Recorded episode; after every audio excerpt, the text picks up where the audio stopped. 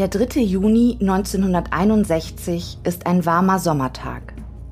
Die Kinder von Wiederitsch, einer Gemeinde in der DDR, die dem Bezirk Leipzig zugeteilt ist, haben an diesem Samstag gegen Mittag endlich Schulschluss. Die Schüler können es kaum erwarten, den heißen Tag draußen in der Natur zu verbringen. So auch der 14-jährige Heinz Wollner und seine Kumpels. Den ganzen Nachmittag hatten die Jungs nun schon draußen verbracht, als sie sich gegen 17.45 Uhr entscheiden, den restlichen Abend auf einem kleinen Berg in der Nähe eines Kornfeldes zu verbringen. Ein schmaler Trampelpfad führt dorthin. Affeninsel nennen die Kinder aus Wiederitsch den kleinen Berg, der aus hoch aufgeschütteter Erde entstand und der nun einen guten Ausblick auf die umliegende Landschaft bietet. Der mit Unkraut überwucherte Erdberg ist beliebt bei den Wiederitscher Kindern. Aufregender als auf jedem Spielplatz ist es dort. Die Freunde sind ausgelassener Stimmung, als sie im Gänsemarsch den kleinen Trampelpfad entlanglaufen. Plötzlich bleibt Heinz Wollner abrupt stehen und starrt auf den Erdboden. Er sagt kein Wort. Was ist denn los? fragt einer der anderen Jungen. Doch noch bevor Heinz antworten kann, erblicken auch seine Kumpels das Blut auf dem Boden. Der etwa 30 mal 30 Zentimeter große Fleck ist noch nicht angetrocknet. Das Sonnenlicht glitzert in der Blutlache. Auch die anderen sind jetzt wie erstarrt. Dann fällt ihr Blick auf einen Feldstein, der unweit der Blutlache im Gras liegt. Deutlich erkennen sie vier blutige Fingerabdrücke auf dem Gestein. Aufregung macht sich breit. Ob hier jemand einen Hasen erschlagen hat? Die Freunde gehen den Pfad ein kleines Stück weiter. Auch hier bemerken sie Blutspritzer auf dem Weg und an einem Kornhalm. Dann entdecken sie eine Schleifspur, die in das Kornfeld führt. Die Jugendlichen sind ratlos. Was hat das alles nur zu bedeuten?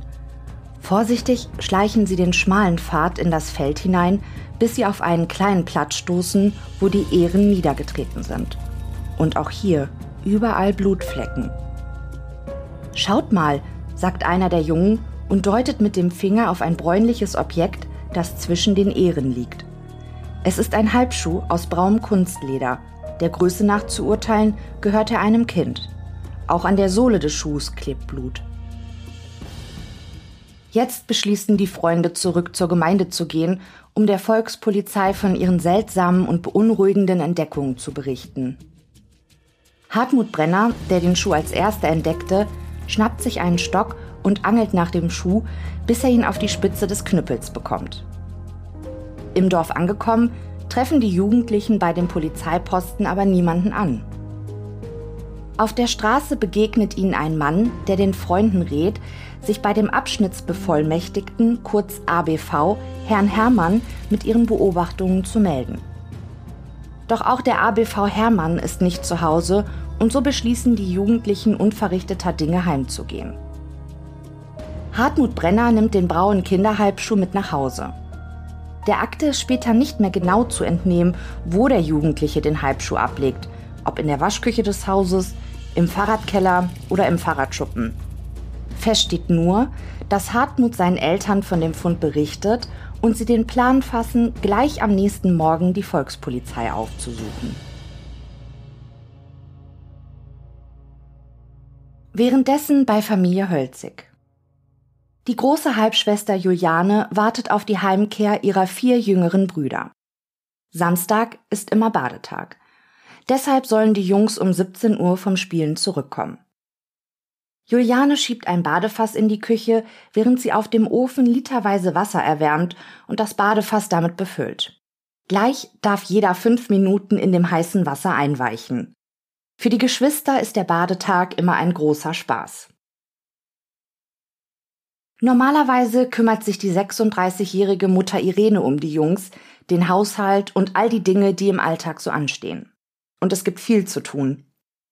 Neben Mutter Irene und ihrem zweiten Ehemann, dem 32 Jahre alten Erich, leben in der Wohnung die vier gemeinsamen Kinder Thorsten, 10 Jahre, Rüdiger, 8 Jahre, Manfred, 7 Jahre und Jens mit seinen 5 Jahren das jüngste Kind der Familie Hölzig, sowie die 19-jährige Juliane mit ihrem Verlobten Klaus Wolski. Die junge Frau stammt aus der ersten Ehe von Irene. Ihr leiblicher Vater fiel im Zweiten Weltkrieg. Doch seit etwa vier Wochen liegt Mutter Irene im Krankenhaus Schkeuditz bei Leipzig. Sie musste sich einer Unterleibsoperation unterziehen. Die Wirtschaftsschwester im Lazarett der Nationalen Volksarmee erholt sich nur langsam von ihrer Krebserkrankung. Da Vater Erich als Produktionsleiter im Holzveredelungswerk Leipzig arbeiten muss, hat Juliane jetzt die Aufgaben der Mutter übernommen. Hilfe bei der Versorgung ihrer kleinen Geschwister bekommt Juliane von Elsa Gablenz, die Oma mütterlicherseits.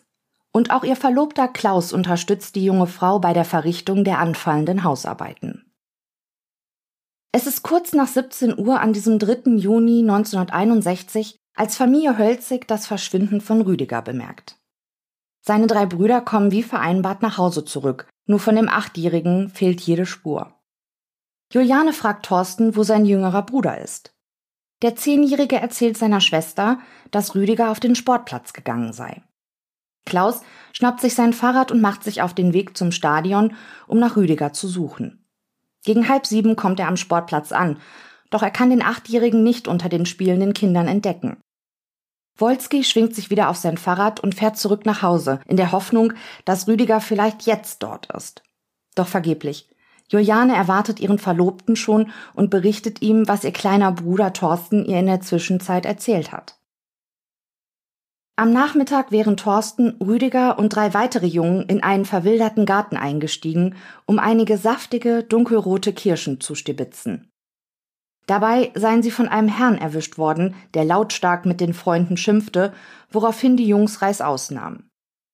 An der Stelle, wo die Kinder in den Garten hineingeschlüpft waren, sei aber nur ein Junge herausgekommen, erzählte Thorsten, der selbst nicht mit bei dem Kirschenklau gewesen sein will. Der Zehnjährige habe draußen Schmiere gestanden, berichtet Juliane ihrem Verlobten. Klaus Wolski schwingt sich jetzt nochmal auf sein Fahrrad und fährt zu dem besagten Garten, um nach Rüdiger zu suchen. Vielleicht wurde der Junge dort eingesperrt? Vielleicht durch den Mann, der so auf die Jungs geschimpft hatte? Doch weder im Garten noch in der Umgebung gibt es eine Spur des kleinen Jungen. Auf dem Weg durch Wiederitsch spricht Klaus jedes Kind an, das er trifft. Vergeblich. Entweder kennen sie Rüdiger gar nicht oder sie haben ihn nicht gesehen. In der Zwischenzeit kommt Erich Hölzig mit seiner Mutter gegen 19 Uhr nach Hause. Er hat seine Mutter, die Erfurter Oma, am frühen Nachmittag des Tages vom Hauptbahnhof Leipzig abgeholt und hat mit ihr gemeinsam seine kranke Frau besucht. Am nächsten Tag will die Erfurter Oma das jüngste Kind der Hölzigs, den kleinen Jens, mit zu sich nach Hause nehmen, um Juliane und die andere Oma ein bisschen zu entlasten. Erich ist beunruhigt, als er hört, dass Rüdiger an diesem Abend nicht nach Hause gekommen ist. Zum einen wusste der kleine Junge, dass die Erfurter Oma, die alle Kinder der Hölzig sehr mögen, zu Besuch kommt. Und zum anderen freute Rüdiger sich schon darauf, gemeinsam mit der Wiederritscher Oma, dessen Liebling er ist, in einem Bett schlafen zu dürfen. Am Morgen sagte er schon zu seiner Großmutter, dass sie aber nicht erst um neun oder halb zehn ins Bett kommen solle. Oma Elsa hat ein ganz besonderes Verhältnis zu ihrem Enkel Rüdiger. Der Junge war einmal als kleines Kind sehr krank und sie rettete ihn vor dem Erstickungstod. Diese schreckliche Erfahrung hat die beiden fest zusammengeschweißt. Außerdem ist Rüdiger ein zuverlässiges Kind, das immer zur vereinbarten Zeit nach Hause kommt. Vater Erich macht sich große Sorgen. In der Zwischenzeit kehrt Klaus Wolski von seiner vergeblichen Suche nach Rüdiger zurück. Gemeinsam beraten sie, was jetzt zu tun ist. Erich und sein zukünftiger Schwiegersohn machen sich kurze Zeit später nochmal auf die Suche nach dem verschwundenen Achtjährigen. Klaus sucht alle Straßen der Umgebung ab, schaut nochmal am Sportplatz vorbei, doch keine Spur von Rüdiger. Er fährt zu Tante Minna Gablenz, eine Schwester der Wiederitscher Oma, Vielleicht hat Rüdiger ja hier Unterschlupf gefunden. Doch auch Tante Minna weiß nicht, wo der kleine Junge ist. Klaus macht sich wieder auf den Heimweg. In der Gemeinde trifft Wolski wieder auf seinen zukünftigen Schwiegervater. Er überlässt ihm sein Fahrrad, damit auch Erich nochmal die Gegend absuchen kann. Klaus macht sich zu Fuß auf den Weg nach Hause. Seine Verlobte kommt ihm schon entgegen. Sie wolle jetzt zur Polizei. Wolski entgegnet ihr, dass das keinen Zweck habe, da der Polizeiposten in Wiederitsch nicht besetzt sei. Doch was nun tun? Rumsitzen und warten, das können die beiden jetzt unmöglich. Trotz des fortgeschrittenen Abends beschließt das Paar deshalb, die Familie Naumann aufzusuchen. Der Junge soll bei dem Kirschenklau am Nachmittag dabei gewesen sein. Vielleicht hat er ja eine Idee, wo sie nach Rüdiger suchen können. Doch der Naumann-Junge liegt schon im Bett und schläft tief und fest. Klaus und Juliane erfahren, dass der Junge nach 15.30 Uhr mit seiner Familie in einer Imbissstätte und nicht mehr mit seinen Freunden zusammen war. Frau Naumann weckt ihren Sohn und fragt ihn, wann er Rüdiger das letzte Mal gesehen habe. Klaus und Juliane hören unten an der Treppe, wie das Kind schlaftrunken zur Antwort gibt, dass Rüdiger mit seinem Bruder Thorsten zur Straßenbahn gegangen sei. Zeitlich musste das nach dem Kirschenklau gewesen sein. Der Widerspruch zu der Aussage von Thorsten, dass er seinen Bruder nicht mehr gesehen habe, nachdem sie vor dem schimpfenden Mann aus dem Garten geflüchtet waren, klärt sich aus den veröffentlichten Protokollen nicht. Nach dem Besuch bei Familie Naumann macht sich Juliane mit Klaus wieder auf den Weg nach Hause. Vor der Haustür treffen sie auf die aufgelöste Oma Elsa. Der Nachbar Herr Temmel, der von dem Aufruhr draußen vor der Haustür mitbekam, habe vorgeschlagen, nochmal mit Thorsten zu dem Garten zu fahren, wo die Kinder an dem Nachmittag die Kirschen klauen wollten. Doch Klaus schreitet ein. Der kleine Thorsten, der von Oma Elsa die ganze Zeit gesagt bekommt, dass er Rüdiger hätte mitbringen müssen, weint und schluchzt, kann sich nicht mehr beruhigen. Wolski, der ja nun weiß, wo sich der besagte Garten befindet, schlägt vor, dass Thorsten besser zu Hause bleibe. Nach Bad Temmel schließt sich der Suche nach dem vermissten Kind an. Gegen 21.30 Uhr wird die Volkspolizei telefonisch über das Verschwinden von Rüdiger Hölzig aus Wiederitsch informiert. Dann machen sich Herr und Frau Temmel, Vater Erich und Juliane mit Klaus auf den Weg zur Betriebswache des Holzveredelungswerkes, der Arbeitsplatz von Hölzig und Temmel. Dort leihen sie sich einen Wagen und eine Handlampe. Ihr erster Weg führt die Gruppe nun zu dem jugendlichen Volker Bohl. Thorsten hatte erzählt, dass er einer der Jungen war, mit denen Rüdiger aus dem Garten abgehauen war. Volker berichtet, dass er gegen 17 Uhr mit Rüdiger vom Sportplatz aus nach Hause gegangen sei. Der Jugendliche sei langsam auf seinem Rad gefahren, während Rüdiger neben ihm hergelaufen war. An der Karl-Marx-Straße, Ecke Schumannstraße, an einem großen Kornfeld, hätten sich die Wege der beiden getrennt. Hier kommen sie nicht weiter. Die Gruppe beschließt, nochmal zu dem Garten zu fahren, wo Thorsten seinen kleinen Bruder das letzte Mal gesehen hatte. Dort angekommen, bleiben Frau Temmel und Juliane im Auto sitzen. Herr Temmel und Erich Hölzig bleiben vor dem Gartentor stehen, während Klaus in die verwilderte Anlage über den Zaun einsteigt. Sorgsam sieht er sich auf dem Grundstück um, leuchtet mit der Handlampe jeden Winkel ab. Kräftig klopft er an die Türen zweier alter Lauben und ruft nach Rüdiger. Doch es bleibt still. Währenddessen sind dunkle Wolken am Himmel über Wiederitsch aufgezogen und schon bald prasseln die ersten Regentropfen herunter. Nach der erneuten erfolglosen Suche in dem Garten fährt die Gruppe noch zum Gelände der Arbeiterwohnungsbaugenossenschaft, wo gerade der Bauabschnitt für die Kellerräume begonnen wurde. Auch hier leuchten sie mit der Handlampe alles ab doch von Rüdiger weiterhin keine Spur. Sie schauen auch im Kaninchenstall von Oma Elsa. Vielleicht hat sich der Achtjährige ja dort versteckt. Aber nein, auch hier ist Rüdiger nicht. Voller Sorgen fahren die fünf zurück zur Betriebswache. Von dort aus machen sich Klaus und Juliane auf zum sogenannten Bahnbogen, um auch dort nochmal nach Rüdiger zu suchen. Doch der Regen wird immer stärker. Helle Blitze zucken über den dunklen Nachthimmel. Rüdigers Schwester und ihr Verlobter beschließen resigniert, die Suche nach dem vermissten Kind für heute abzubrechen.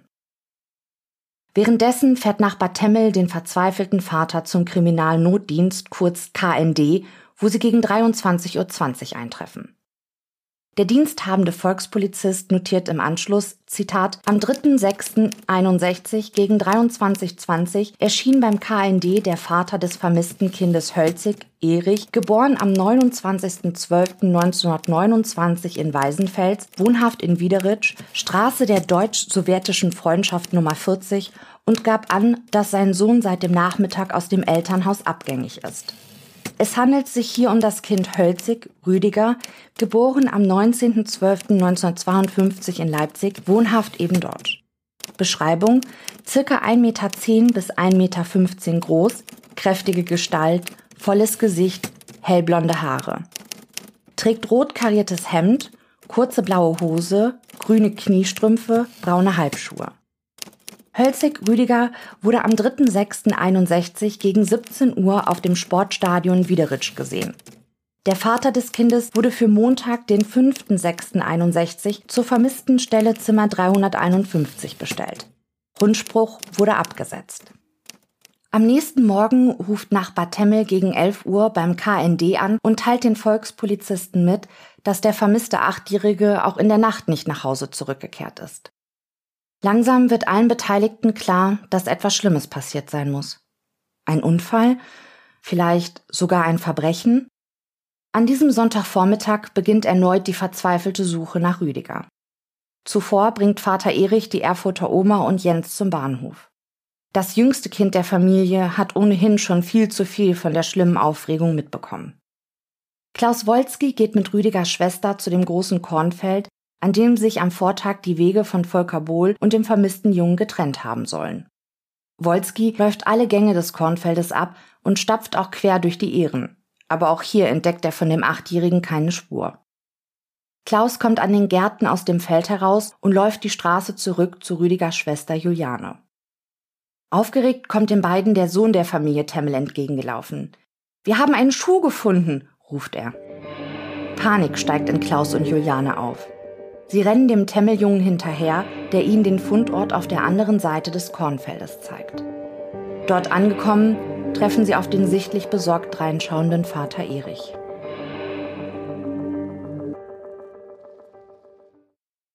Erich Hölzig hatte auch die Pioniere, die größte Kinder- und Jugendorganisation in der frühen DDR, vom Verschwinden seines Sohnes berichtet und gebeten, ihn bei der Suche nach seinem Jungen zu unterstützen. Nachdem Hölzig seine Mutter und seinen jüngsten Sohn zum Bahnhof gebracht hatte, machte er sich auf den Weg zur Betriebswache, um mit den Helfern die weitere Suche zu koordinieren. Während der Besprechung standen plötzlich zwei unsicher wirkende Pioniere am Zaun der Betriebswache. Erich ging auf die Jungs zu. Herr Hölzig, Sie suchen doch Ihren Rüdiger, druckste einer der Pioniere herum. Hat er ungefähr solche Schuhe angehabt wie ich? Der Junge streckte seinen Fuß nach vorne, damit Erich sich den Schuh des Jungen ansehen konnte. Der Vater bejaht. Die Schuhe seines Sohnes waren zwar schon deutlich abgetragener, aber im Grunde war es das gleiche Modell. Dann berichteten die Jungen, dass sie gestern solch einen Schuh gefunden hätten und Blutspuren. Den Schuh habe der Brennerjunge mitgenommen, weil sie am Samstag keinen Volkspolizisten antreffen konnten. Nachbar Temmel und Vater Hölzig stiegen in den Wagen, im Schlepptau die beiden Pioniere und rasten zur Wohnung der Familie Brenner. Die Mutter des Brennerkindes, der gerade in der Badewanne saß, übergab Erich den blutverschmierten Schuh. Der Vater erkannte sofort, dass der Halbschuh seinem vermissten Sohn gehörte. An der Seite hatte sich eine Naht gelöst und eigentlich wollte der Vater den Schuh in der kommenden Woche dem Schuster zur Reparatur geben. Temmel und Hölzig ließen sich von den beiden Pionieren zu der Stelle an dem großen Getreidefeld dirigieren, an dem die Jungs am Vortag den Schuh von Rüdiger gefunden hatten. Obwohl es in der Nacht so stark geregnet hatte, entdeckten auch Temmel und Hölzig am Fundort des Schuhs einen Blutfleck, der noch etwa einen Durchmesser von acht Zentimeter hatte. Daneben erblickten sie eine Einstichöffnung im Erdboden. Vom Fundort des Schuhs zog sich eine Schneise in das Kornfeld, so als wäre jemand dort entlang gezogen worden.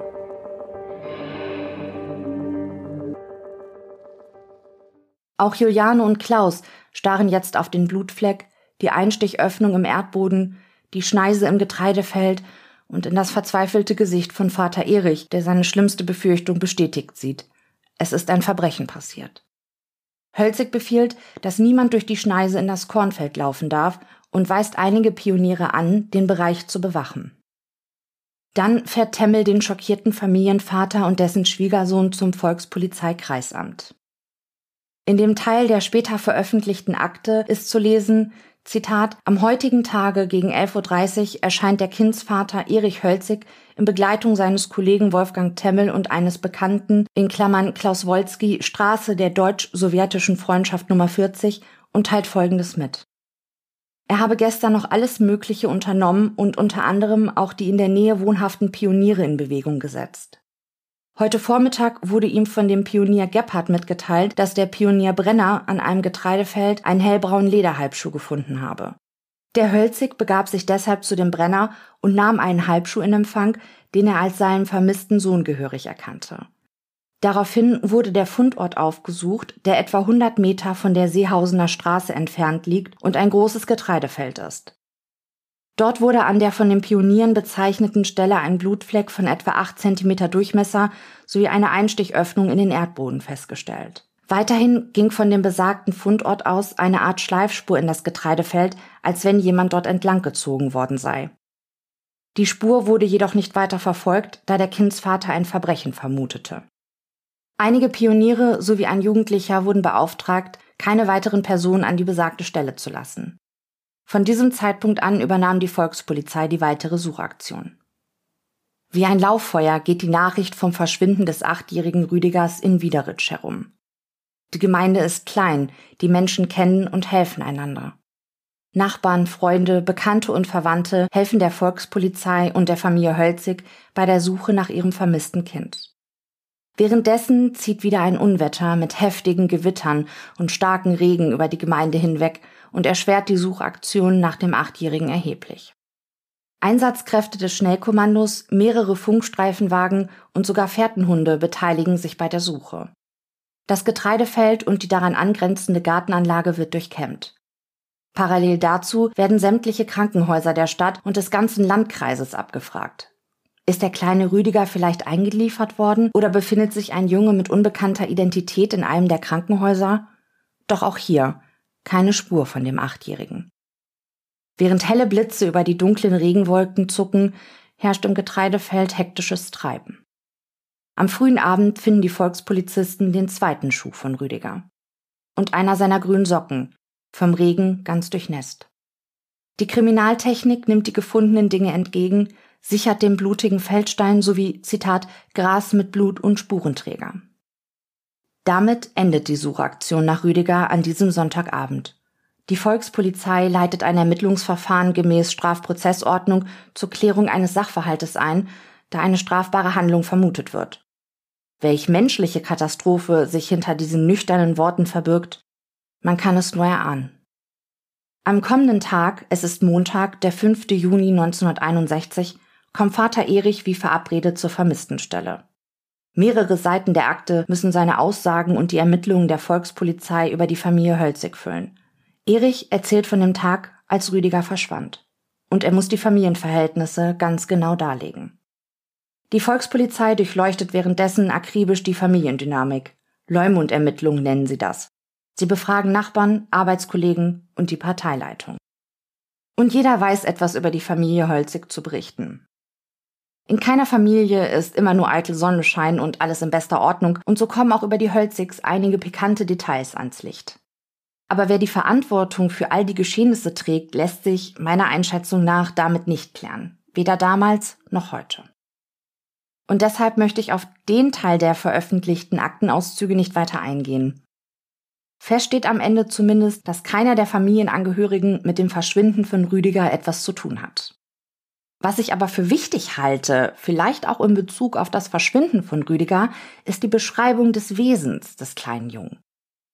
Vater Erich erzählt, dass sein Sohn zum Zeitpunkt seines Verschwindens die zweite Klasse der Polytechnischen Oberschule in Wiederitsch besucht. Die Entwicklung seines Sohnes sei seines Erachtens regelrecht, Schwierigkeiten hätten die Eltern mit dem Achtjährigen nie gehabt. Auch in der Schule sei der Junge nicht negativ aufgefallen. Die Schulleistungen seien gut, soweit der Vater es überblicken könne. Die Lieblingsbeschäftigung seines Sohnes kenne Erich nicht. Zitat, er befasst sich mit allerlei Dingen entsprechend seines Alters. Besonders schätze der Vater an seinem Sohn dessen Hilfsbereitschaft, auch fremden Menschen gegenüber. Diesen Ausführungen gegenüber stehen Aussagen, dass der Junge sehr vorlaut, aber auch pfiffig sei. Von seinen älteren Kameraden habe er sich nichts sagen lassen. Juliane berichtet zum Beispiel über ihren kleinen Bruder, Zitat, bezüglich des Rüdigers muss ich sagen, dass er ein aufgeweckter Junge ist und er auch teils vorlaut gewesen ist. Er war ein sogenannter Besserwisser und doch sehr anhänglich und das besonders unserer Oma gegenüber. Seine schulischen Leistungen waren gut und er verstand es auch, anderen zurückgebliebenen Kindern etwas beizubringen. Sonst war er ein anständiger Junge. Natürlich hatte er auch die Schattenseiten eines Jungen, was besonders im Horte zum Ausdruck kam. Wenn er etwas Unrechtes getan hatte, so wurde er meist mit Stubenarrest bestraft oder musste ins Bett. Geschlagen wurde er wenig, da man damit nichts weiter erreichen konnte. Auch aus diesen sogenannten Strafsachen machte er sich wenig. Er war aber auch lieb und hilfsbereit. Wenn man ihm einen Auftrag erteilte, einen Weg zu erledigen, so hat er dieses anstandslos gemacht. Es war also im Großen und Ganzen nicht über den Jungen zu klagen. Das Verhältnis zwischen Vater und Sohn konnte man keinesfalls ausgesprochen schlecht bezeichnen. Rüdiger ist zwar etwas vorlaut und dieses passte ihm nicht und da kam es natürlich zu Zwistigkeiten, die in der Form geregelt wurden, indem ihm gedroht wurde, wieder ins Bett gesteckt zu werden oder es gab ein paar hintendrauf. Die Erzieherinnen im Hort schildern das Verhalten von Rüdiger und seines älteren Bruders Thorsten etwas drastischer. Vor allem wegen des Verhaltens von Rüdiger habe einer der Erzieherinnen Herzbeschwerden bekommen. Die Fachkräfte kommen übereinstimmend zu dem Urteil, dass die Hölzig-Kinder überdurchschnittlich frech und vorlaut seien. In der Akte kann man lesen, Zitat, mit der Leiterin des Kinderhortes und drei weiteren Hortnerinnen wurde Rücksprache genommen. Sie gaben an, dass es sich bei den beiden Jungs, dem Rüdiger und dem Thorsten Hölzig, um Kinder handelt, die laufend durch Frechheiten und Dummheiten aus der Reihe tanzten und auffielen. Der Thorsten ist geistig etwas zurückgeblieben und wurde auch in der Schule ein Jahr zurückgestellt. Der Rüdiger hingegen ist intelligent. Dem Thorsten wurden seine Ungezogenheiten oftmals nicht zu übel genommen, weil er eben etwas zurückgeblieben ist. Übereinstimmend gab das Erziehungspersonal an, dass die beiden Kinder der Familie Hölzig grundsätzlich nicht das machten, was gesagt wurde. Sie waren in ihrer Ungezogenheit so frech, dass sie jeden konnten zur Weißglut bringen. Voran war der Rüdiger, der außer seiner Frechheit auch noch zynisch wurde und gleich der Hortnerin ins Gesicht sagte, dass sie keine Erzieherin sei und er sie ins Zuchthaus bringen wird. Wenn der Rüdiger auf seine Frechheiten aufmerksam gemacht wurde, in sehr gütiger und ruhiger Form, da gab er glatt zur Antwort, wir ändern uns nicht. Damit meinte er sich und seinen Bruder Thorsten. Beide kamen unzählige Male ungewaschen in den Hort und alle Mahnungen hatten bei ihnen keinen Erfolg. Der Rüdiger hat auch im Kinderhort einmal eine Erzieherin in den Unterarm gebissen in seiner grenzenlosen Jähzornigkeit. Ich könnte mir vorstellen, dass die Wahrheit über das Verhalten von Rüdiger wahrscheinlich irgendwo in der Mitte liegt. Aber behalte die Schilderungen mal im Hinterkopf, denn vielleicht sind sie für eine Begebenheit wichtig, die später von einer Zeugin geschildert wird. In den kommenden Tagen dreht die Polizei auf der Suche nach dem vermissten Rüdiger ganz Wiederitsch auf links. Unterstützung bekommen sie dabei von den Bewohnern und natürlich von Familie Hölzig, deren Sorge um den Achtjährigen jeden Tag größer wird. Am Dienstag, es ist der 6. Juni 1961, bittet die Volkspolizei die Bevölkerung um Mithilfe. Sie lassen Plakate und Zeitungsannoncen mit dem Bild von Rüdiger drucken. Auf dem Foto ist er vielleicht sechs Jahre alt. Der Junge mit den kurzen, blonden, nach links gescheitelten Haaren lächelt fröhlich in die Kamera. Unter anderem ließ die Bevölkerung, dass, Zitat, die bisherigen Ermittlungen der Volkspolizei ergaben, dass Verbrechensverdacht besteht und, Zitat, für sachdienliche Hinweise, die zur Auffindung des vermissten Kindes und zur Ergreifung des Täters führen, werden 1000 D-Mark Belohnung ausgesetzt. Mutter Irene soll von dem Verschwinden ihres Sohnes nichts mitbekommen. Die Ärzte fürchten, dass sich dadurch der Gesundheitszustand der schwerkranken Frau nur weiter verschlechtern würde. Und so beschließt die Volkspolizei, die Mutter zunächst nicht zu befragen. Eine Krankenschwester bestätigt, dass Vater Erich seine Frau mit der Schwiegermutter am 3. Juni 1961 im Krankenhaus besuchte. In der Akte ist zu lesen, Zitat, es wurde von Schwester Ilse weiterhin angegeben, dass nach Rücksprache mit dem Ehemann der Patientin sowie in Absprache mit dem Stationsarzt Frau Hölzig vorerst nichts vom Vermisstsein ihres Sohnes erfährt. Nach Angaben des Arztes würde sich dies gesundheitsverschlechternd auf den momentanen Zustand der Patientin auswirken, die erst frisch operiert ist. Sie wird in ein kleines Zimmer mit nur einer Patientin umquartiert, damit durch andere Patienten bzw. Besucher nicht die Sache bekannt wird. Die Tageszeitung vom heutigen Tage, wo die Pressenotiz veröffentlicht ist, wurde nicht auf die Station gegeben. Die 36-jährige Mutter Irene Hölzig verstirbt, ohne je von dem Verschwinden ihres kleinen Jungen erfahren zu haben und noch bevor das Schicksal von Rüdiger geklärt ist. Es ist der 14. Juni 1961, ein Mittwoch. Am neu erbauten Lehrlingswohnheim des Holzveredelungswerkes Wiederitsch auf der anderen Seite des Kornfeldes, wo Rüdiger letztmalig lebend gesehen wurde, machen der Handwerker Mosch und der Hausmeister Lebert eine grausige Entdeckung. Die Männer waren an diesem Tag mit Innenarbeiten an dem Neubau beschäftigt. Wie bei allen Bewohnern in Wiederitsch war auch bei den beiden Handwerkern das Verschwinden von Rüdiger Gesprächsthema Nummer eins. Zwar hatte die Volkspolizei auch das Lehrlingswohnheim und die Umgebung abgesucht, doch Mosch und Lebert hielten die Augen trotzdem weiter nach dem verschwundenen Kind auf. Am heutigen Tage haben sie sich vorgenommen, neben dem Eingang an der Längsfront des Gebäudes ein Loch zu erweitern, das der starke Regen verursacht hatte, um unter das Fundament des Lehrlingswohnheimes zu leuchten. Doch dazu wird es nicht kommen. Als die Männer nach draußen gehen, um ihr Vorhaben umzusetzen, fällt der Blick von Hausmeister Lebert auf den etwa ein Meter hohen Schutthaufen auf dem Grundstück. Die Dachdecker hatten hier Teile von verrosteten Teertonnen entsorgt, die dort aber nichts zu suchen hatten. Der Hausmeister hatte den Dachdeckermeister aufgefordert, die Teile wegzubringen, andernfalls würde ihm die Entsorgung in Rechnung gestellt. Schon in der letzten Woche war dem Hausmeister aufgefallen, dass seiner Meinung nach weniger Blechteile, die auch nicht mehr so dicht beieinander waren, auf dem Schutthaufen lagen. Doch Lebert machte sich keine weiteren Gedanken darüber. Bestimmt hatte der Wind die zerteilten Teertonnen von ihrem ursprünglichen Platz weggeweht. Als er den Schutthaufen jetzt allerdings nochmal genau betrachtet, bemerkt er einen Teil Teertonne auf dem dahinterliegenden zweiten Schutthaufen. Seine Neugier ist geweckt. Die beiden Männer nähern sich der Müllkippe und klettern seitlich über sie hinweg, um den zweiten Schutthaufen von der Feldseite aus zu untersuchen. Langsam nähern sich die Männer der leeren, aufgeklappten Blechtonne, die über dem Schutt liegt, und Mosch bemerkt, dass die Steine nicht hingeschüttet, sondern vielmehr sauber zu einem Steinhaufen gestapelt sind. Unter den Steinen ragen leere Zementsäcke hervor. Auch die haben praktisch nichts auf dem Schutthaufen zu suchen. Mosch greift nach der leeren, aufgeklappten Teertonne und wirft sie zur Seite. Der Mann stützt sich auf den Stein ab und beginnt an dem Haufen zu schnuppern. Riech mal, ruft der Hausmeister Leber zu. Hier riecht es wie Aas. Die Männer lassen alles stehen und liegen und machen sich auf den Weg in die Gemeinde Wiederitsch. Gegen 10.30 Uhr teilten die Handwerker ihre Entdeckung der Volkspolizei mit.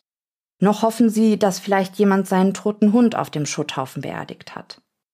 Im Fundortsbericht der Volkspolizei ist unter anderem zu lesen, Zitat, eine kurze oberflächliche Besichtigung bzw. Untersuchung des Bauschuttes ergab die Bestätigung, dass dort unter Steinen, Blech- und Papiersäcken verdeckt eine Kindsleiche liegt. Und, Zitat, auf dem Bauschutt ist ein Blech einer aufgerissenen Teertonne sichtbar, welches tunnelartig über dem unmittelbaren Fundort der Leiche liegt.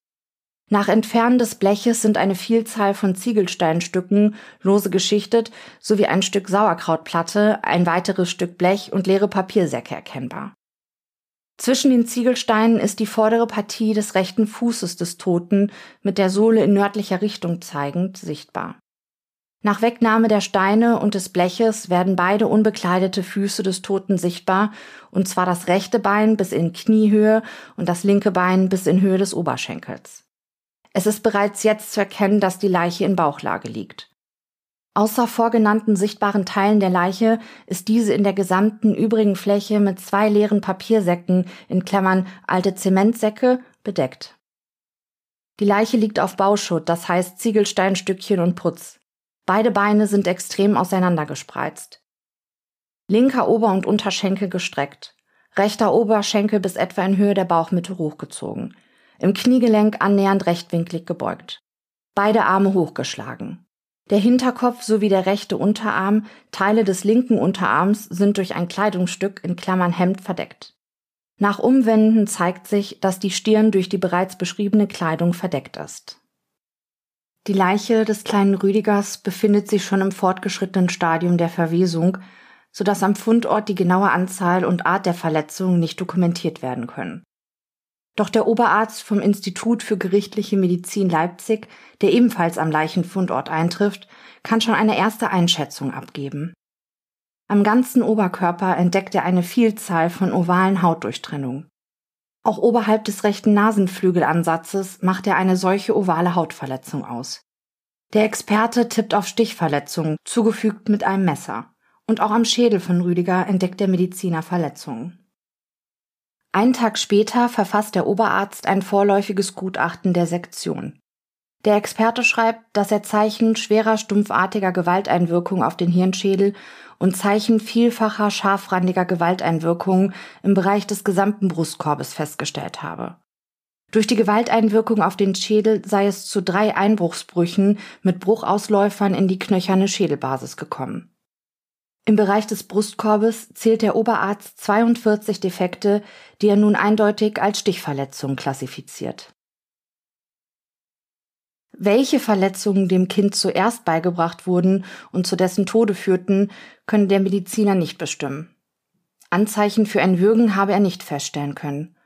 Die Todesursache sei infolge der fortgeschrittenen Fäulnis nicht mehr mit Sicherheit feststellbar gewesen.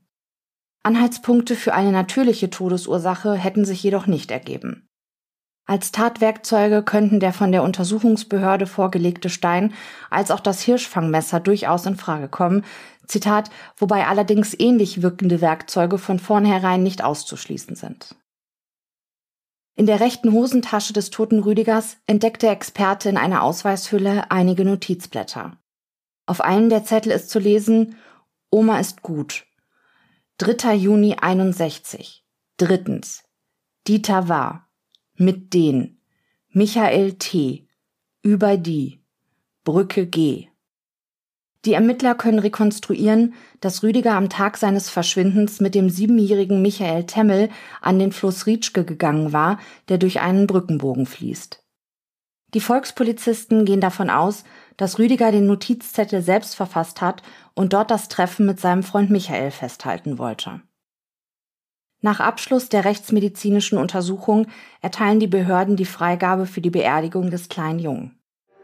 Am Nachmittag des 20. Juni 1961 findet die Trauerfeier und anschließende Beisetzung von Rüdiger Hölzig auf dem Friedhof Wiederitz statt. Einer der Mordermittler mischt sich unter die Trauergäste. Er lauscht den Gesprächen der schockierten Menschen. Ein Hinweis auf den Mörder von Rüdiger ergibt sich für ihn aber nicht.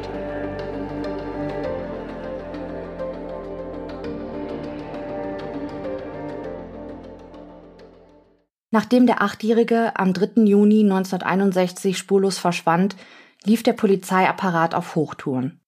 Neben der intensiven Suche nach dem Kind befragten die Polizisten auch stundenlang Dutzende von Zeugen, um den Tag des Verschwindens von Rüdiger rekonstruieren zu können. Fest steht, dass der kleine Rüdiger am Tag seines Verschwindens um 6 Uhr am Morgen von seiner Wiederritscher Lieblingsoma geweckt wurde. Der Junge wusch sich und aß ein kleines Frühstück. Dann machte Rüdiger sich auf den Weg zur Schule. Vor und nach dem Unterricht ging der Schüler in den Hort. Gegen 13 Uhr am Mittag kam der Junge dann nach Hause. Auch Heinz Wollner machte sich gegen 12.30 Uhr von der Schule aus auf den Heimweg. Hier beobachtete er ein paar Jungen, die Rüdiger geärgert und immer wieder versucht haben sollen, ihm seinen Ranzen vom Rücken herunterzureißen. Der 14-Jährige kümmerte sich aber nicht weiter um den Streit der Schüler. Später am Tage ist Wollner einer der Jugendlichen, der die beunruhigenden Entdeckungen in dem Kornfeld machen. Bis etwa 15 Uhr sollen die Hölzig-Kinder in der Nähe des Wohngrundstücks gespielt haben, bevor sie nach Hause kamen, um eine Kleinigkeit zu essen. Im Anschluss gingen sie wieder zum Spielen nach draußen. Nach dem Kirschklau trennten sich die Wege von Rüdiger und seinen Brüdern. Der Achtjährige soll dann mit den Jungs Naumann, Bohl und Martini gegen 16 Uhr zum Sportplatz gegangen sein. Die Polizei befragt einen der Spielkameraden, der sich ebenfalls auf dem Sportplatz befand. Der 14-jährige Bernhard Gutschlich berichtet, dass Rüdiger sich auf die Wiese setzte und den Jungs beim Fußballspielen zusah. Zitat, kurze Zeit später machten wir ein anderes Spiel und Hölzig frug den Volker Bohl, ob er mitspielen könnte.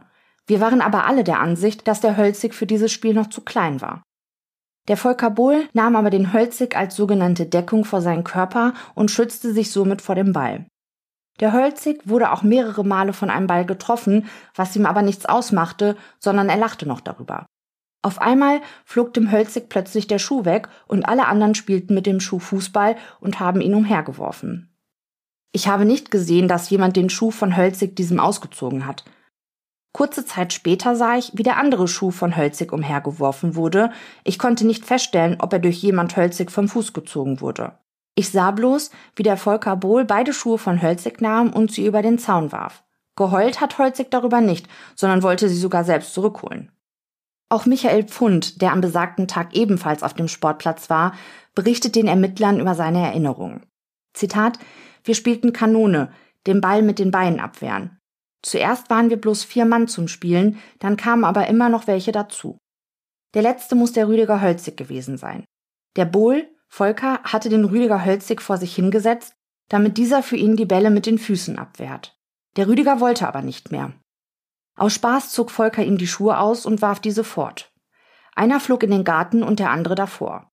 Der Rüdiger lief dann noch in Strümpfen herum und wollte sich seine Schuhe nicht selber holen.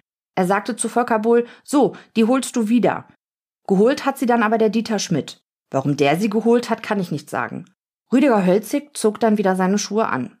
Volker Bohl wollte dann mit dem Fahrrad nach Hause fahren und da kam der Rüdiger und fragte, ob der Volker ihn mitnimmt. Volker wollte erst nicht, aber er nahm ihn dann doch mit. Ob der Volker Bohl den Hölzig Rüdiger auf das Fahrrad genommen hat, kann ich nicht sagen. Andere Kinder bestätigten die Aussage von Michael Pfund, wonach einige der Spielkameraden dem Achtjährigen die Schuhe auszogen und umherwarfen. Doch geschimpft habe der Rüdiger deswegen nicht. Auch beim Volker Bohl habe sich der Junge deswegen nicht beschwert. Damit stand für die Ermittler fest, dass der 15-jährige Volker Bohl der letzte gewesen sein muss, der Rüdiger Hölzig am Tag seiner Ermordung lebend gesehen hatte. Die Mordermittler sprachen natürlich auch mit Volker Bohl über den 3. Juni 1961. Der Teenager erzählte, dass er am besagten Tag mit seinem Fahrrad zum Sportplatz fuhr. Das musste so zwischen 16.15 Uhr und 16.30 Uhr gewesen sein.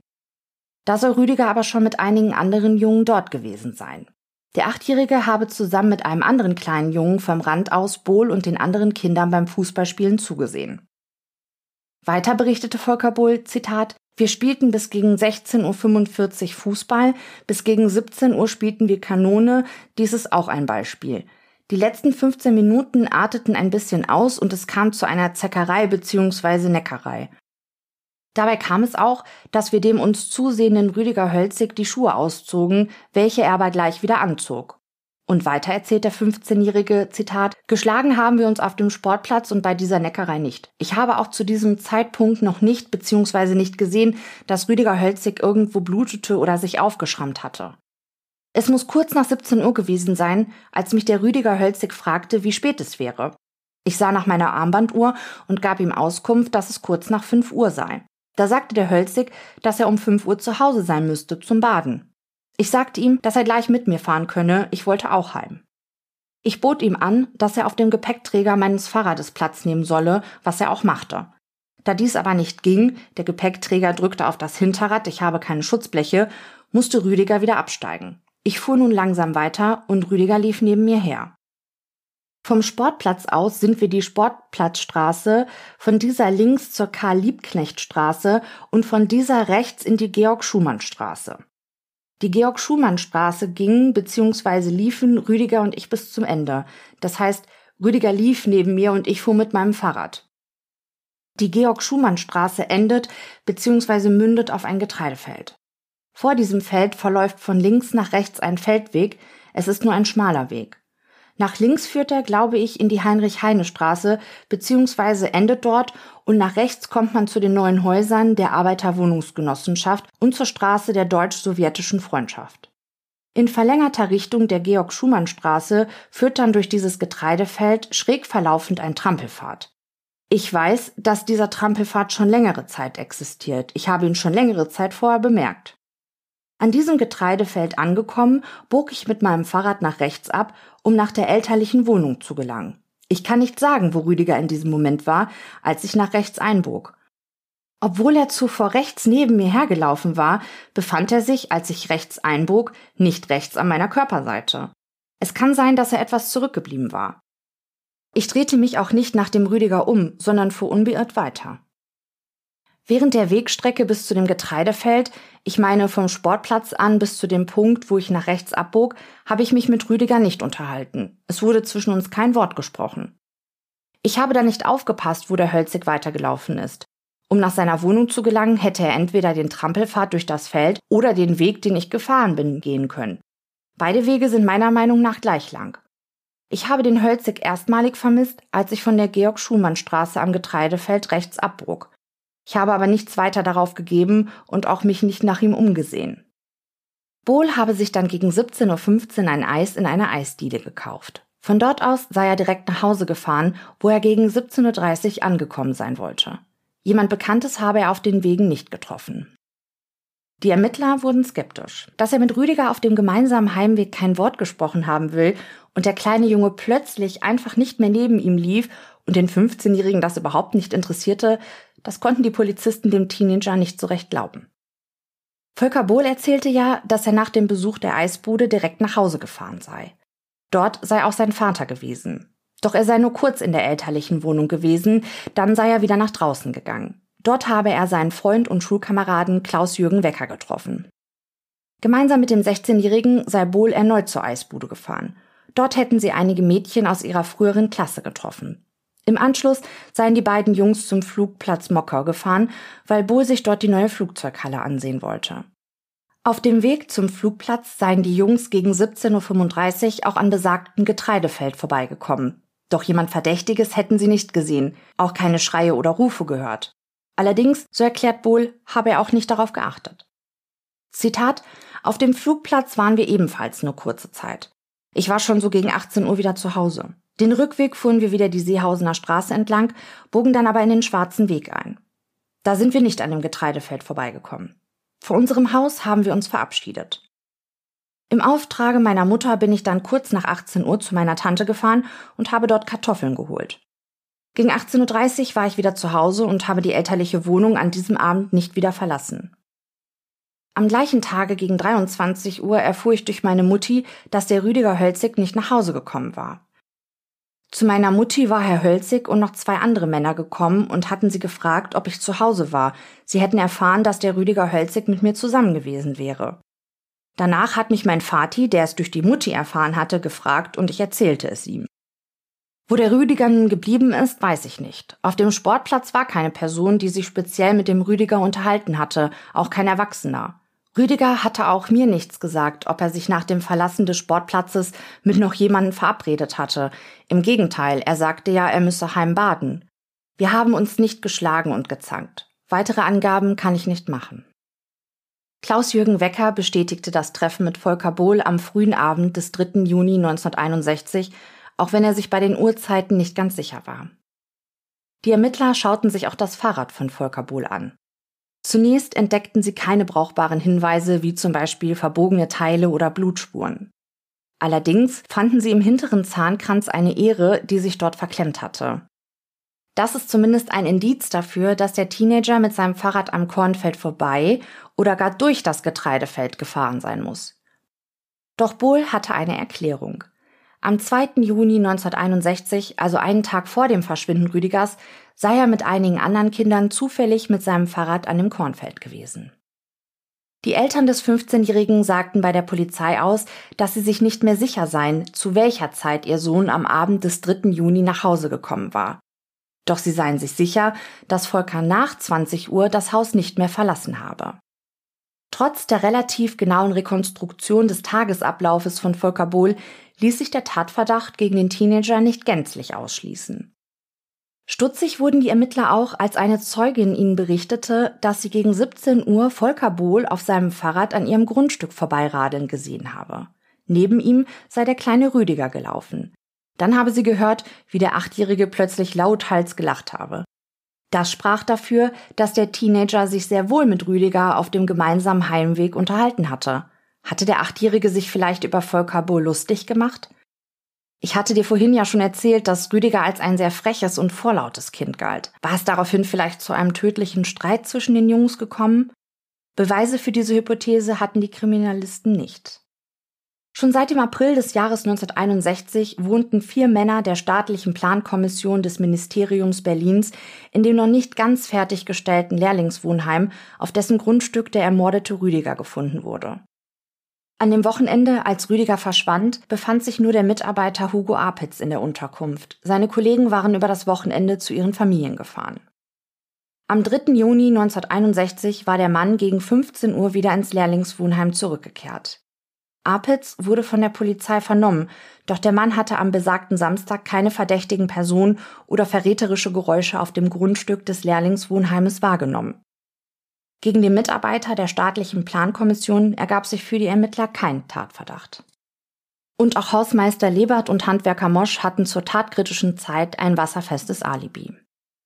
Im Laufe der Ermittlungen trugen die Ermittler einige Beobachtungen von verdächtigen Personen zusammen. Die Jungen, die das Blut und den Schuh von Rüdiger fanden, berichteten von drei Verdächtigen, die sie zur angenommenen Tatzeit bemerkten. Da war zum einen der ehemalige Lehrer Lehmann, der etwa gegen 17 Uhr am Kornfeld entlang gegangen war. Gegen 17.15 Uhr bemerkten die Teenager dann einen Mann mit Hut, dunklem Anzug und hellem Sommermantel. Unter dem einen Arm habe er eine bräunliche Aktentasche getragen, unter dem anderen Arm habe er einen Teppich transportiert. Lehrer Lehmann kann schnell Zeugen für seine Unschuld beibringen. Die Zeitspanne, die übrig blieb, war zu kurz, um den Mord an Rüdiger zu begehen. Wer der ominöse Mann mit Aktentasche und Teppich war, konnte die Polizei nicht klären. Der Teppich ließ die Ermittler natürlich aufhorchen. Hätte dort vielleicht die Leiche von Rüdiger drin eingewickelt gewesen sein können? Handelte es sich überhaupt wirklich um einen Teppich? Die Jungen berichteten den Ermittlern aber noch von einer weiteren Beobachtung. Übereinstimmend erzählten sie von einem Mann, den sie gegen 17.30 Uhr in unmittelbarer Nähe des Auffindungsortes des Steines und des Schuhs im Kornfeld beobachteten. Zu diesem Zeitpunkt hatten die Kinder auf den großen Sandbergen gespielt und hatten einen guten Blick über das Kornfeld. Der Mann soll etwa 1,75 Meter groß gewesen sein und dunkles Haar gehabt haben. Rote Oberbekleidung habe er getragen. Zum Spaß hätten die Jungs immer wieder gerufen, Hände hoch oder wir schießen. Jedes Mal hätte sich der Mann dann gebückt, so als wolle er sich in dem Kornfeld verstecken. Einer der Jungs gab zu Protokoll, Zitat, ich weiß auch nicht, ob es ein Mann oder ein großer war. Mit großer meinte er einen großen Jungen. Der vernehmende Volkspolizist notierte handschriftlich neben der Aussage einen Vermerk, versehen mit einem Fragezeichen. Volker Bohl. Allerdings gab es auch Aussagen von Personen, die Rüdiger noch nach Volker Bohl gesehen haben wollen. Die Schülerinnen Annelene Horn und Rosalie Abt wollen den Achtjährigen am Kornfeld gesehen haben, wie er durch das Feld ging. Rosalie habe sogar noch einige Worte mit dem Jungen gewechselt. Und auch eine weitere Zeugin berichtete, dass sie Rüdiger am Tag seines Verschwindens gesehen hatte. Er habe sie nach der Uhrzeit gefragt. Sie hatte zwar keine Uhr bei sich, aber sie denkt, dass es so gegen 17.30 Uhr gewesen sein muss. Aber auch im Ort Wiederitsch selbst bemerkten einige Bewohner verdächtige Personen. So zum Beispiel, Zitat, ein Mann von etwa 35 Jahren mit auffallend dunklem, gelocktem Haar, der dort im Gebüsch herumgekrochen sei. Er habe ein graues oder schwarzes Jackett angehabt und eine grün-schwarze lange Hose. Dann berichteten die Bewohner noch von einem Mann, der am Tattag im Ort einfach so jung fotografierte. Eine grüne Strickjacke habe er getragen. Die Ermittler konnten jedoch kein Kind ausfindig machen, das bemerkt hatte, von einem Fremden fotografiert worden zu sein. Am 18. Juni 1961 schrieb die Leipziger Volkszeitung, neben der Meldung, dass Rüdiger Hölzig tot aufgefunden worden war, dass die Volkspolizei auch schon eine Person, die unter Tatverdacht stünde, in Untersuchungshaft genommen habe. Die Ermittler hatten die Vermutung, dass es sich um ein Sexualverbrechen gegen den kleinen Jungen handeln könnte, und so wurden eben auch all jene Personen überprüft, die in dieser Hinsicht jemals auffällig geworden waren. Und so soll wohl auch ein Mann festgenommen worden sein, der aber nachweislich nicht mit dem Tod des Achtjährigen zu tun gehabt hatte. Über die Festnahme berichtete die Zeitung, die Entlassung des Mannes wegen seiner erwiesenen Unschuld hingegen war ihnen keine Meldung wert. Nachdem die Ermittler zwei Jahre intensiv in dem Mordfall Rüdiger Hölzig ohne Ergebnis ermittelt hatten, legte ein verantwortlicher Offizier der Volkspolizei im März 1963 seine Gedanken und Überlegungen schriftlich nieder. Der Mann hatte einen ganz konkreten Verdacht, wer der Mörder gewesen war. Er war sich sicher, dass Volker Bohl den Achtjährigen ermordete. Ganze 17 detaillierte Punkte schrieb er auf, die aus seiner Sicht für die Täterschaft des 15-Jährigen sprachen. Zitat Erstens. Die Umstände des Tatgeschehens und die Örtlichkeiten des Tatortes lassen den Schluss zu, dass es sich um einen Täter handeln muss, der sich in der Umgebung auskannte, da von ortsunkundigen Personen kaum gewusst werden konnte, dass einmal dort selbst Trampelpfade durch das Kornfeld führten und zum anderen in den Nachmittagsstunden eines Sonnabends vorwiegend von Kindern benutzt oder zum Spielen aufgesucht werden. Bohl wohnt seit mehreren Jahren in Wiederitsch, unweit des vermutlichen Tatortes, und ist auch am 2. Juni 61 an dieser Stelle gewesen und beteiligte sich zusammen mit anderen Kindern am Versteck- und Haschespielen. Zweitens. Bohl geriet in den späten Nachmittagsstunden des 3. Juni 61 auf dem Sportplatz in Wiederitsch mit dem Schüler Rüdiger Hölzig in Streit, zog diesem Kind in böswilliger Absicht einen Schuh aus und warf diesen über einen Zaun, ohne sich später bereit zu erklären, den Schuh zurückzuholen. Drittens. Aufgrund der auf dem Sportplatz entstandenen Streitigkeiten zwischen Bohl und Rüdiger Hölzig besteht durchaus ein Recht zu der Annahme, dass diese Auseinandersetzung auch auf dem gemeinsamen Heimweg und dann am Tatort zwischen beiden anhielt. Dafür spricht auch das gleiche Umherwerfen der Schuhe und Strümpfe des geschädigten Kindes. Als Tatwerkzeug für die festgestellten Schädelverletzungen des Rüdigers muss an die beiden faustgroßen Steine im Kornfeld und an eine Luftpumpe des Bohl gedacht werden. An einen dieser erwähnten Steine wurden Blutspuren und ein Haar gefunden, welches Identität mit dem Kopfhaar des Geschädigten aufweist. Viertens. Die bisherigen Untersuchungen ergaben, dass Bohl als letzter mit Rüdiger Hölzig zusammen war. Er verließ mit seinem Fahrrad zusammen mit dem Rüdiger gegen 17 Uhr am 3. Juni 61 den Sportplatz in Wiederitsch. Durch die widersprüchlichen Aussagen mehrerer Kinder hat sich nicht klären lassen, ob der Bohl den Rüdiger zum Mitgehen oder Mitfahren aufforderte oder ob sich der Rüdiger zum gemeinsamen Heimweg anbot. Fünftens. Bohl gibt an, auf dem gemeinsamen Heimweg vom Sportplatz bis zum Kornfeld mit dem Rüdiger gelaufen bzw. gefahren zu sein, ohne dass zwischen ihnen ein Wort gesprochen worden sei. Dieses Verhalten zwischen Spielgefährten ist zumindest ungewöhnlich. Demnach müssen die vorherigen Streitigkeiten angehalten oder neu entfacht worden sein, oder Bohl sagt die Unwahrheit. Durch eine Zeugin wird erklärt, dass sie am 3. Juni 61 gegen 17 Uhr an ihrem Grundstück den Bohl mit seinem Fahrrad vorbeifahren sah, in dessen Begleitung sich der Rüdiger befand, der neben Bohl lief. Sie habe auch vernommen, wie der Rüdiger Hölzig plötzlich hellauf lachte. Folglich müssen sich beide unterhalten haben. Möglicherweise hat sich Rüdiger aus irgendeinem Anlass über Bohl lustig gemacht. Sechstens. Bohl erklärt, dass er nicht sagen könne, in welcher Richtung sich Rüdiger Hölzig entfernt habe, als beide am Kornfeld angekommen waren und er selbst hinter den Gärten in Richtung Straße der deutsch-sowjetischen Freundschaft grußlos davongefahren sei. Diese Darstellungen des Bohl erscheinen ebenfalls unglaubhaft, was sowohl das grußlose Auseinandergehen ohne entsprechende Begründung wie auch den Verbleib des Rüdiger Hölzig betrifft. Siebtens. An dem Fahrrad des Bohl wurde bei der Besichtigung desselben eine Ehre gefunden. Achtens. Die Schülerin Annelene Horn erklärt, dass sie am 3. Juni 61 zwischen 17.15 Uhr und 17.30 Uhr den Rüdiger Holzig gesehen habe, wie dieser am Berg der Straße heruntergelaufen sei und dann durch den Trampelpfad im Kornfeld sich in Richtung zum vermutlichen Tatort begab. Sie habe mit ihm noch einige Worte gewechselt.